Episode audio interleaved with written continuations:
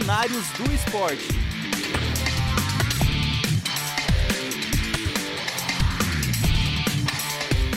Rádio Ninter, a rádio que toca o conhecimento. Olá, sejam muito bem-vindos e bem-vindas. Este conteúdo é uma produção da Central de Notícias do Ninter em parceria com a TV Profissão. Começa agora o programa Cenários do Esporte, um programa que é realizado pelos cursos de pós-graduação da área desportiva da Uninter.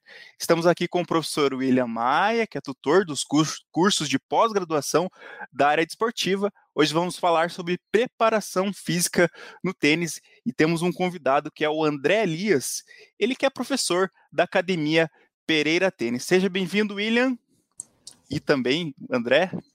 Muito obrigado, professor Evandro. É, seja bem-vindo, André. Hoje vamos falar sobre um tema bastante interessante, que é a preparação física de atletas de tênis, né? Um esporte que vem numa crescente muito grande no Brasil, mas a gente ainda tem que valorizar muito esses atletas e talvez entender como eles se preparam seja um caminho. Seja bem-vindo, André. Tudo bom? É, muito obrigado pela oportunidade de participar com vocês aqui. É muito bacana a gente conversar sobre esse assunto, né, que do tênis que veio à tona agora, né, com a medalha olímpica das meninas. É, é muito bacana. Muito obrigado, agradeço a oportunidade e estamos aí.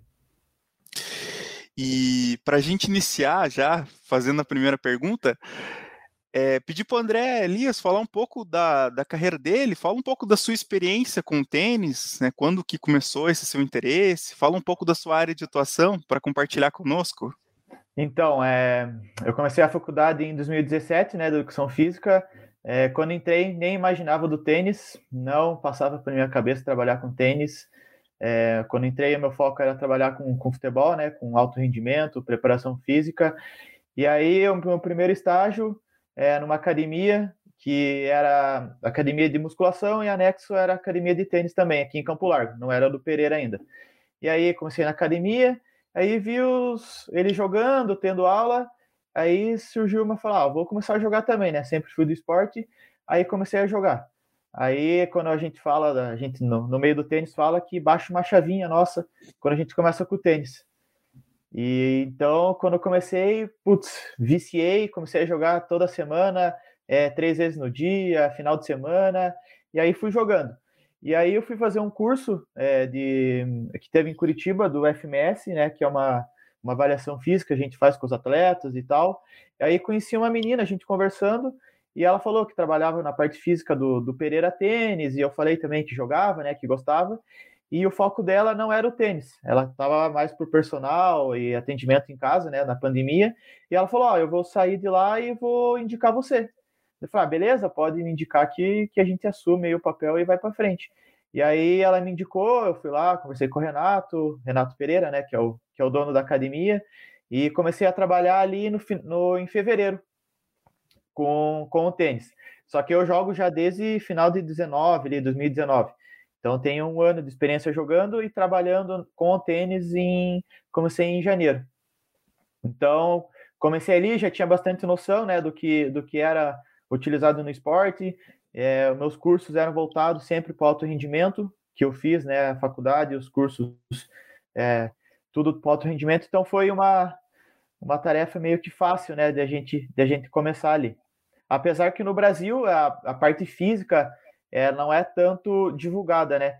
Então a gente que, que se baseia muito em artigo científico, a gente tem que procurar tudo fora do Brasil, porque no Brasil é praticamente ali de, de curso assim que eu via um ou outro que tem da CBT. Então a gente tem que se especializar tudo para a parte de fora do Brasil.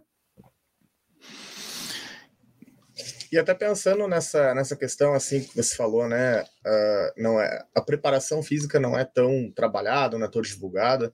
Em linhas gerais, como que funciona? Qual é o processo de preparação física de um atleta de tênis? Então, basicamente, é o que eu sigo, né? Cada preparador tem alguma diretriz de seguir. E o que eu sigo, a gente, a minha cabeça é a prevenção de lesão. Então, o tênis é um esporte que é muito. Cada partida dura no mínimo duas horas. Então, é muito sprint, muito é, deslocamento, potência e muito é, movimento acima da cabeça, né? Que acaba pegando a região do ombro. Então, a minha diretriz é a gente proteger o atleta é, de não ter essas lesões, né? Para não. Às vezes um atleta tem uma lesão, tem que ficar parado três meses aí sem fazer nada, para não. Daí perde muito tempo, né? Então eu tenho que preparar eles. É, faço muito exercício de fortalecimento de ombro, é, core, né? Que é a região aqui do abdômen, lombar, quadril. Então a gente trabalha muito isso e junto a isso tem que trabalhar potência, porque é muito é muito tiro curto, né? Então você vê um jogo de tênis ali, é movimento rápido, sobe para a rede, volta, deslocamento lateral.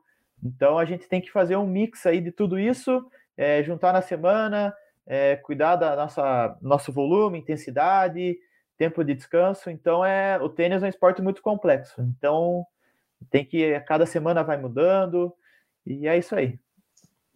E tem, e... tem... Pode, pode falar.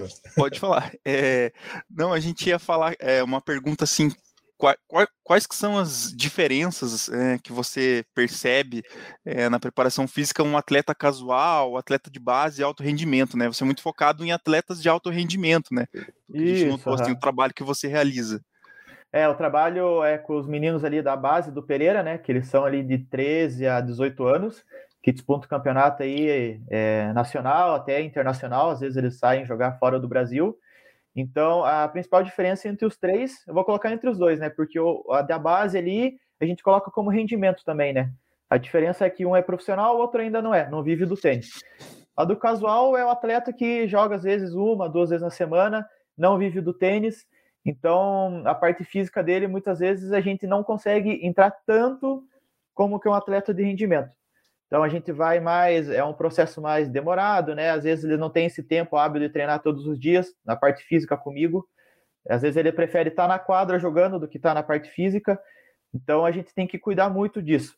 É, o atleta casual, ele a gente trabalha numa forma para ele não ter lesão também, porque ele não vive do tênis. Então se ele tem uma lesão, muitas vezes no trabalho dele ele fica impossibilitado de trabalhar, fica em casa. É, ainda não trabalha com atleta amador, é, a gente está fazendo academia, já, já dou uma dica no Pereira, academia de musculação. Então a gente vai começar a ter mais atleta é, amador lá para trabalhar comigo. E o atleta de alto rendimento é que vive do tênis. Então a gente tem que trabalhar com eles, tem que preparar eles da melhor forma possível.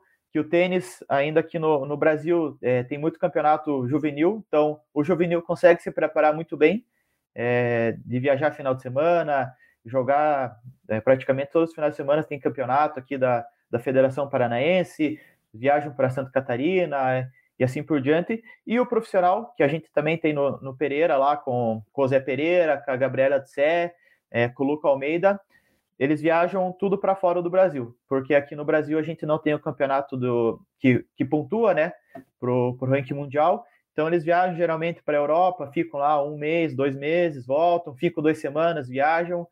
Então, esse aí é um, é um pouquinho mais difícil de trabalhar, né? Porque ele é voltado diretamente para a quadra. Então, eles vão nesse, nesse gira que a gente fala, né? Ficam assim, um mês lá fora jogando, é, tem que voltar, eles corrigem muito o que eles erraram no, durante o jogo.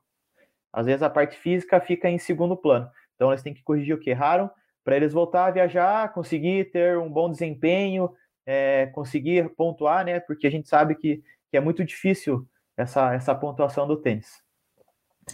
E esse e qual que é a frequência que esses atletas treinam durante a semana, assim, questão de horas, questão de intensidade, se é um trabalho mais de academia, se é um trabalho mais uh, com, com funcional, por exemplo, como que funciona esses trabalhos? Então, é, os atletas de base que eu trabalho, a gente trabalha quatro vezes na semana, segunda, terça, quinta e sexta. É, eles trabalham uma hora e meia comigo é, a gente trabalha da forma, é, os dois, né? A gente mescla. Então, academia e é muito exercício funcional com a medicine ball, com é, exercício de rotação, exercício de potência. Então, a gente usa a quadra rápida que tem lá no, no nosso espaço e a gente faz muito trabalho é, voltado como se fosse um jogo. Então, preparando eles como se fosse um jogo. Então, é muito é, tiro curto, tempo de descanso é, curto também, né? Porque a gente sabe que essas viras do tênis aí é 20 segundos e tudo mais, então eu trabalho muito exercício funcional também. Basicamente, o meu trabalho é só esse, porque a gente não tem academia. O meu trabalho de academia eu passo é um trabalho posterior para eles fazerem academia, às vezes no condomínio que moram, academia aqui, aqui em Curitiba mesmo. É, então eu mesclo meio com os dois, mas lá no Pereira, meu, meu foco principal é exercício mais funcional. Bacana. É, a gente percebe que é um, um, O tênis, pelo menos, é um trabalho que ele. Posso estar errado, né? Mas é um, é um esporte que ele pode ter um risco de lesão bem grande em articulações como punho, é, tornozelo. A gente até viu, né, na, no, no, último Mundial de Tênis teve uma lesão, um jogo do Djokovic, foi uma lesão bem grave de tornozelo. E aí essa preocupação com essas articulações é bem grande na preparação, justamente para evitar esse tipo de lesão. Exatamente, você está tá certíssimo.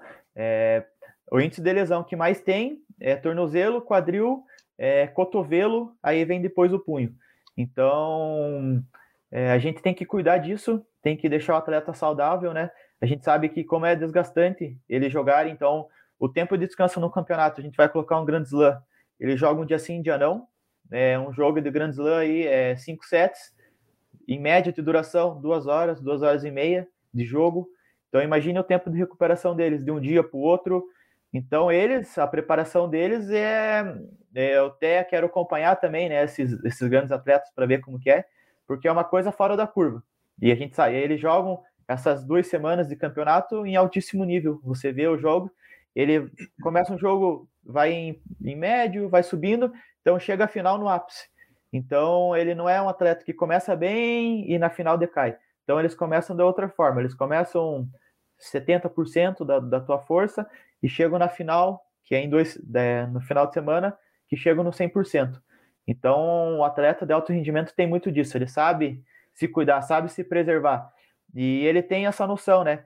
Quando sente dor, eles falam, eles, eles sentem esse desconforto, eles procuram a gente e falam, ó, oh, tô sentindo isso, a gente consegue trabalhar. Às vezes o atleta de, de base não fala, que ele tem medo de não treinar. Então, às vezes ele tá com uma dor, eles falam, ah, não, é, um, é uma coisinha que já passou.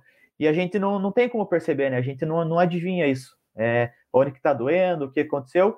E aí eles continuam jogando e quando vê a lesão é séria, eles têm que ficar um mês parado e perdem tempo. Então eu sempre falo para eles, ó, qualquer dor que tenha articulação, que você sinta jogando, né, fazendo o trabalho comigo, vocês me falam que eu não tenho como dar o diagnóstico, né? Se, se a dor persistir, a gente manda para um fisioterapeuta, faz exame e tudo mais, porque a lesão acho que é a pior coisa que tem no esporte. Se tirar o atleta de quadra, né, de campeonato, acaba desanimando. Então, a gente tem que cuidar muito com essa questão aí.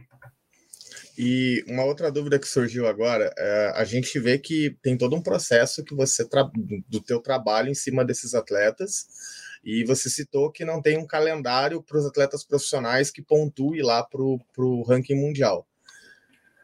Por que, que isso acontece? Qual é o, qual é o prejuízo que isso dá para esses atletas? Porque poderia ter um calendário nacional, por exemplo, né, que ajudasse esses atletas a não ficar se deslocando para fora do país o tempo todo.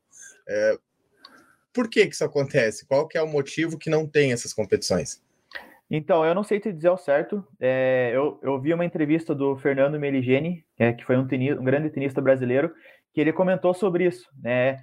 Porque a falta de, de grandes atletas, que a gente teve o Guga, né, ali nos anos 2000, que foi primeiro do ranking mundial e tudo mais, e tinha aqui na, na, na América do Sul esses campeonatos que pontuassem para o ranking mundial.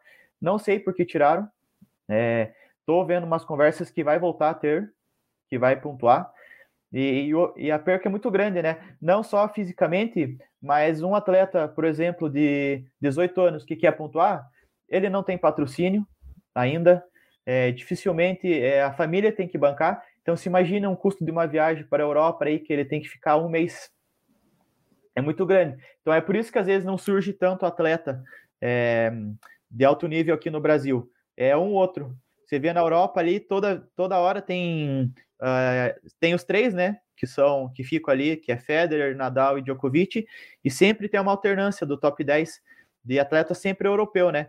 A gente tem argentino, que é muito forte, é, que, que é uma escola muito forte de tênis, mas a, a, perca é muito grande por causa disso. Então, eles têm que ir para lá, têm que jogar, aí voltam para o Brasil. Nessas duas semanas, tá tendo campeonato lá. Eles não estão jogando. Então, eles não estão pontuando e os atletas lá estão pontuando. Então, às vezes, ele vem no ranking de top 100, quando eles voltam, já estão no 120, porque eles não jogaram. Então, eles têm que estar tá toda hora jogando. É... E é muito difícil. É uma coisa que a gente tem que tentar mudar. É, confederação tem que tentar puxar esses campeonatos aqui para o Brasil, é, para América do Sul, que é mais perto, né? Porque é complicadíssimo. A gente tem a Gabriela de Sé, é, que ela está trabalhando com a gente lá, o Renato assumiu, que é profissional. Ela foi em gira, ficou um mês, voltou para cá, ficou uma semana, uma semana e meia, e amanhã já está indo de volta para a Europa, vai ficar lá uma, é, um mês e meio jogando para conseguir pontuar, porque não tem como ficar muito tempo aqui no Brasil. É, o atleta sente, vai sentir muita falta da família, né? De ficar longe, é, praticamente para a vida dele. É, tem que viver só do tênis. Então é Isso é muito influencia, difícil. né? Na, na, preparação física do atleta, na preparação Demais. até técnica, né? Demais. Porque você imagina, ele tá jogando, competindo, a competição leva em níveis de estresse, é, afeta psicológico, é, tudo. Aí quando ele volta, ele tem que corrigir o que, que ele errou, né? Como eu falei. Então, muitas vezes, você não tem como pegar e forçar a parte física. Vai ter que entrar em quadra, vai ter que corrigir o que ele errou para poder viajar. Então, é uma situação muito complicada para esses atletas que não atingem né, seus top 50 ali, que daí pode escolher o que vai jogar, que, que consegue se manter, né? Os outros atletas aí abaixo do top 100, vamos colocar, praticamente não, não tem vida. Eles têm que, que, que viver do, só jogando tênis, praticamente, e a parte física fica um segundo plano. Tem que trabalhar ali de conseguir encaixar nos dias, porque é o que eu falo com o Renato. Falei, não tem como eu forçar a parte física, ele ir para a parte da quadra, tá cansado, você não consegue corrigir a técnica porque ele tá fadigado, já não tá conseguindo bater da forma certa na bolinha, já não tá pensando, raciocinando. E um treino de tênis ali dura em média uma hora e meia, duas horas. E são dois períodos, né? Tanto de manhã e de tarde. Então se imagina, vamos contar que são quatro horas de quadra e mais uma hora de, de parte física. São cinco horas na, no dia. Então é uma carga muito grande, né? A chance de lesão, se a gente não cuidar, é, é quase 80%, 90% aí de acontecer. E André, você, embora não seja muito a, é, a gente também tem essa preocupação mental, né? A preocupação mental e também a parte nutricional. Como é que você observa esse trabalho diário é, na, na, sua rotina, né? Lá, lá, com os profissionais de tênis. Como é que é esse trabalho voltado para o tenista? Então, o mental, eu vou até vou falar, eu estou fazendo pós-graduação na, na, Federal de Preparação Física do Tênis e meu tema do TCC para apresentar vai ser o mental, porque a gente conversa com os atletas, eles estão bem te tecnicamente, fisicamente, daí eles perdem o campeonato. Daí a gente chega e fala, ah, mas o que aconteceu? Ah, saí do jogo. Só fala, é, do jogo. Então é muita parte mental deles que eles acabam é, saindo é, ainda a gente não tem um acompanhamento com psicológico lá no, no, no, Pereira. Os atletas, eles têm, na, né, eles trabalham, é, como posso falar, não ali, mas em outro lugar. Eles têm o, o psicólogo deles que trabalham, a nutrição também, que é muito importante.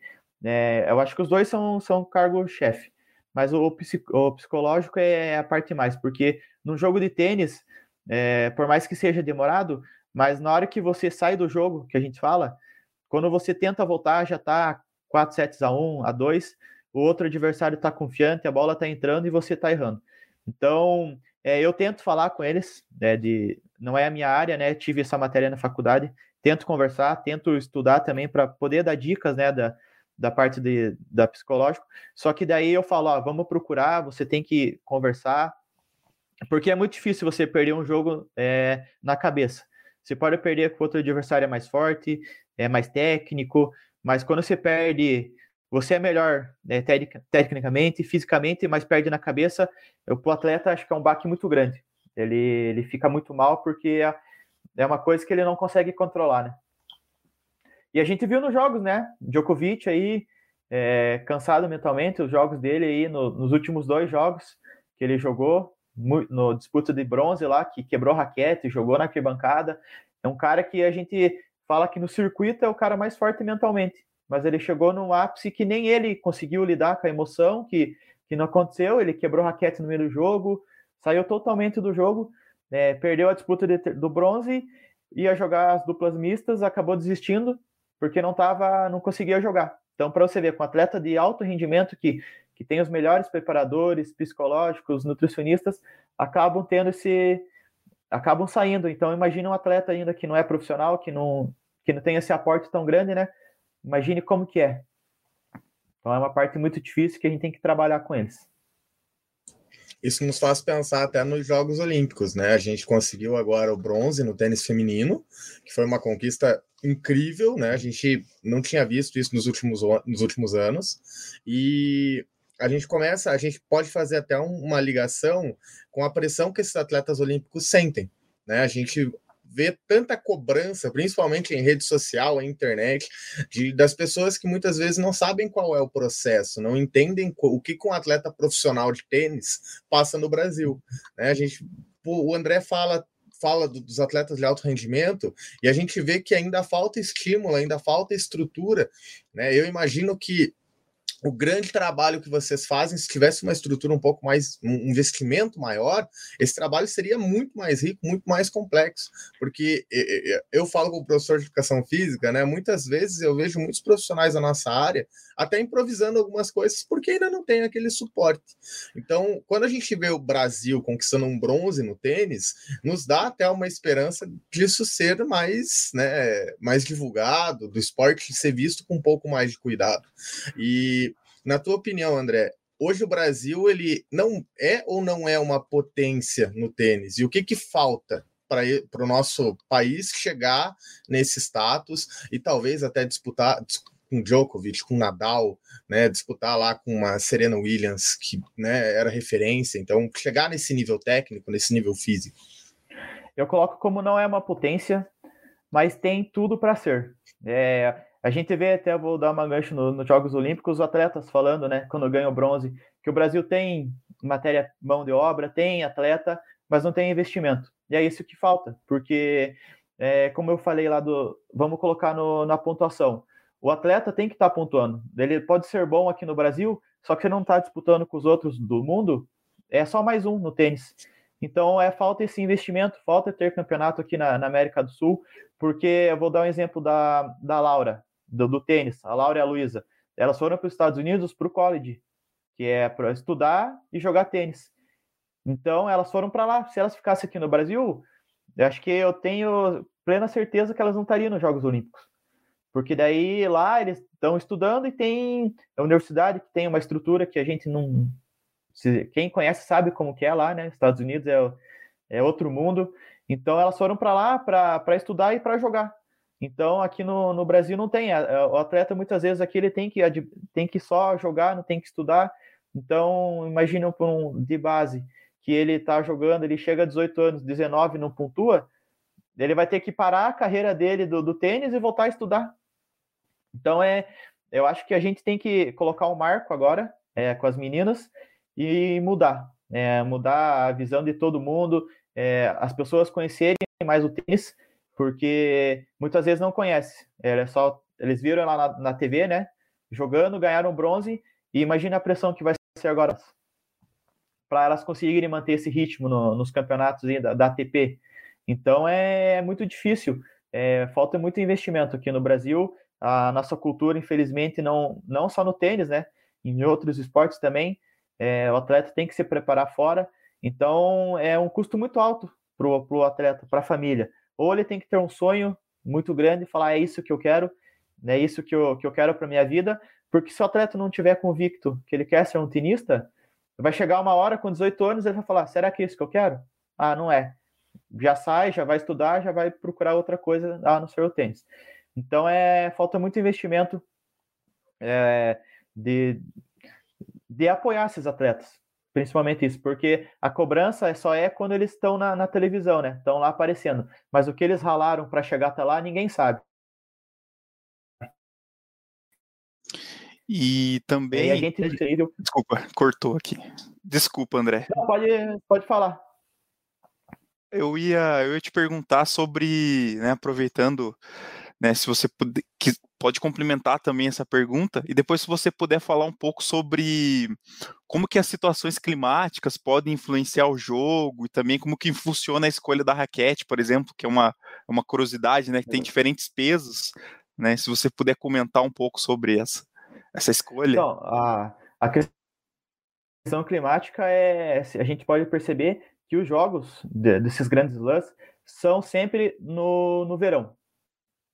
Praticamente só no verão. Então a gente vê que tem o Australia Open, que é em janeiro, que é no verão lá, e é um calor muito grande. É, daí vai para o Roland Garros na França, que é verão, Wimbledon na Inglaterra é verão, e agora o último Grand Slam é o US Open, que nos Estados Unidos também vai ser o verão, né? Que vai ser ali, acho que final, é, começo de setembro. Verão não, né? É, primavera. Então, eles não jogam no inverno, porque o tênis no, no frio é muito difícil. É, até você esquentar, é, você tem que ter uma preparação muito grande. E lá na, na Europa, né, o inverno é muito rigoroso, é bem pior aqui que no, no Brasil. Questão da neve. É, e outra coisa também, os, é, é os estádios que não tem. Tem poucos estádios que tem o teto retrátil, né? Que fecha. Geralmente é a quadra central, que é a quadra principal. E aí, se você joga num, num, numa, numa estação que é de chuva, que é de neve, praticamente é não tem como jogar. Você acaba atrasando jogos aí de que é um campeonato de duas semanas, vai para um mês, porque não tem quadra disponível. Num, num torneio aí de, de Grand Slam é sem, sem atletas jogando. Então tem que ter essa, essa estação, eles escolhem no verão porque não tem tanta chuva, né? É pouco índice de chuva, né? não tem a neve, então é o sol. E, a, e aí afeta muito, né? Se pega um calor aí no Japão, a gente estava vendo de que atletas jogaram ali no horário de meio-dia, teve até uma espanhola que jogou que saiu de cadeira de rodas do calor. Então, ao mesmo tempo que eles têm que fazer isso aí por causa das quadras, o atleta acaba se desgastando de uma forma que a gente nem, nem imagina. Qual era a outra pergunta? Desculpa, Evandro. É, como que funciona essa, essa escolha da raquete, né? Porque a gente tem ah. diferentes pesos, né? Como é que o atleta escolhe? Ah, essa aqui é mais leve, é, eu prefiro essa mais leve ou mais pesada. Como é que funciona essa escolha? Então, é, essa parte ainda não, eu não sou tão, não sei tanto, né? Mas o que eu sei é que o atleta escolhe às vezes é, o mais pesada que dá mais potência, aderência e tudo mais. A gente tem uma diferença é, das raquetes dos profissionais, dos pró, que a gente fala, que a raquete não é, ela não é vendida. Então, a Wilson, por exemplo, ela fabrica e dá direto pro, pro atleta. Porque daí é uma raquete que tem, às vezes tem um peso na cabeça diferente, que isso que você comentou. Aí as raquetes que, que a gente compra na loja, ela é a raquete convencional, né? Então, é, ela é normal e vai muito de cada pessoa. De gostar da marca, gostar da, do design dela. É, para a gente não muda tanto, mas para o atleta pode ter, ter certeza que ele, que ele escolhe a raquete, que ele, que ele sabe a diferença. Eu, infelizmente, não sei te falar qual que é a principal diferença dessas, dessa, dessas raquetes, porque eles escolhem. Essa, essa aí eu tinha que perguntar para o Renato. E uma última perguntinha, você falou ali da, da, da, da, condição climática que influencia muito na preparação física, influencia na, no jogo, né? E o tipo de quadra ele influencia de certa forma na preparação também, porque tem as quadras de grama, tem as quadras de saibro, tem alguma diferença ou a preparação basicamente é a mesma, mas muda ali a questão mais técnica, né? É, isso que na, na minha preparação não muda. A gente mantém a mesma coisa, o que muda é o treino deles porque a na quadra rápida que a gente fala que é de que é de, de cimento ali, já diz o nome, que é rápida, né? Então o jogo fica muito mais rápido. Grama é bem mais rápido.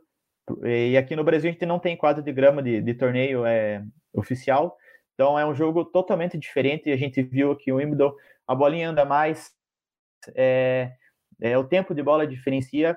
E aí na quadra rápida é, é rápida. E no saibro é um pouco lento. Não é lento, nossa, que jogo lento a bolinha para mais, é, muda a variação do, da batida, né? Na, na quadra de saibro é muito top spin, que a bolinha dá e ela sobe do chão, e na quadra rápida é uma batida mais seca, que ela dá e ela corre, para o atleta chegar mais. não conseguir chegar nela inteiro, né?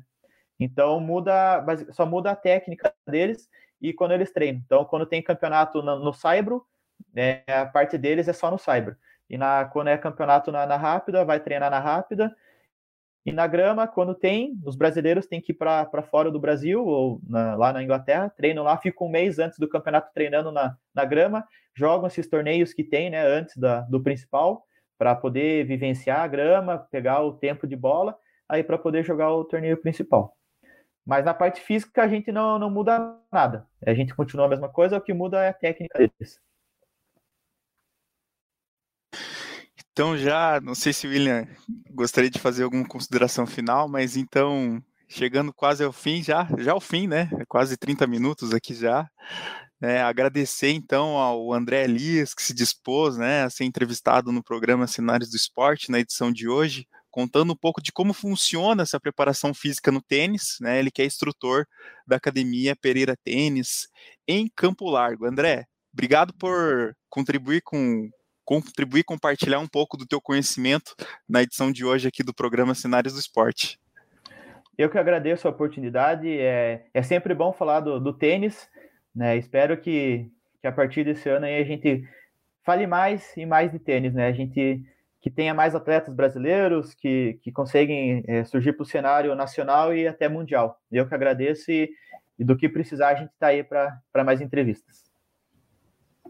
E fica o convite, né, para todo mundo que estiver assistindo nosso programa, uh, com bronze olímpico, né, e com essa todo esse essa estrutura de treino que a gente percebe que é complexo, fica o convite para a gente apreciar e respeitar um pouco mais uh, esse esporte que vem, querendo ou não, com todos os obstáculos, ainda nos trouxe um, um ouro olímpico, um bronze olímpico, né?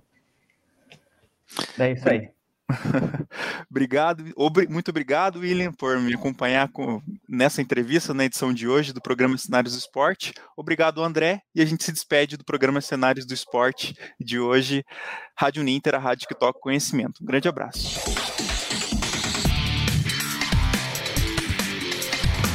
Cenários do Esporte.